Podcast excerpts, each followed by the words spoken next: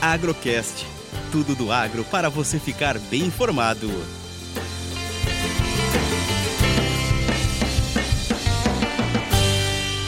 Análise café e dólar direto da mesa de operações da Minasul.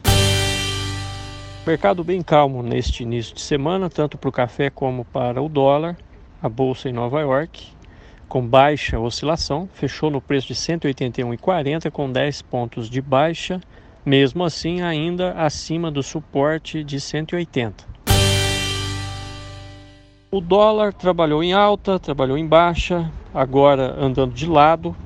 A cotação está em 5,38, bem próximo do inalterado em relação à sexta-feira. O ambiente político brasileiro mais calmo, pelo menos até agora, e o mercado de olho na inflação e taxa de juros. Mercado físico entre 1.050 e 1.070 para cafés finos, safra 22, R$ 1.100, volume pequeno de negócios. Os produtores e o mercado estão de olho na previsão de chuva prevista para o período entre 28 e 31 deste mês. Vamos acompanhando.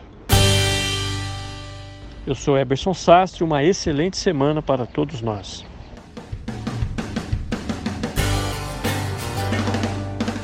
Agrocast. Commodities, economia, sustentabilidade e todos os assuntos relevantes do agro você encontra aqui.